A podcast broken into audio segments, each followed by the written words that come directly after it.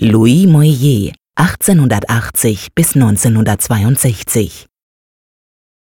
Im Varieté, 1913.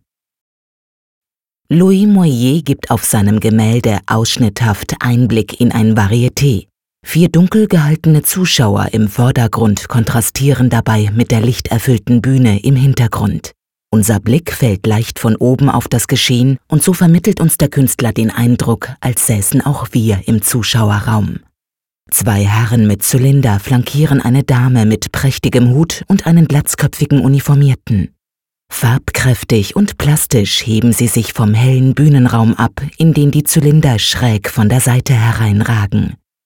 Der Bühnenraum wird rechts von zwei floral gemusterten Stellwänden nach hinten begrenzt, während die linke Hälfte mit den sich überschneidenden Tänzerinnen angefüllt ist. Im Gegensatz zu der tanzenden Rückenfigur im Vordergrund lösen sich die Konturen der Tänzerinnen im Hintergrund mosaikartig auf.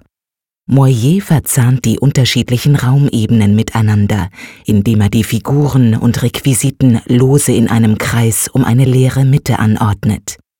Kühn rückt er nicht die Tanzdarbietung ins Zentrum der Bühne und des Bildes, sondern eine Fläche reiner Farbe aus Flecken von Türkis, Weiß und Gelb.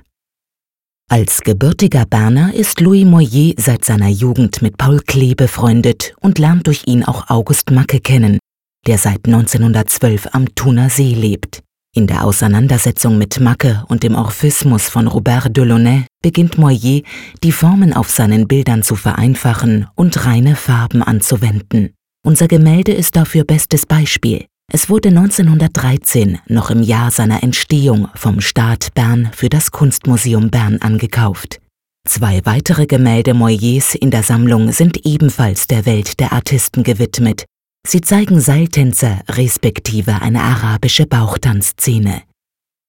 Louis Moyer reist ab 1908 mehrfach nach Tunesien. Berühmt ist die Reise, die er 1914 gemeinsam mit Klee und Macke unternimmt. Bei den drei Künstlern hinterlässt das Licht des Orients einen bleibenden Eindruck. 1923 wendet sich Moyer von der Malerei ab und fertigt fortan vor allem Aquarelle und Glasfenster an, in denen die Durchlichtung und Transparenz der Farbe optimal zur Geltung kommen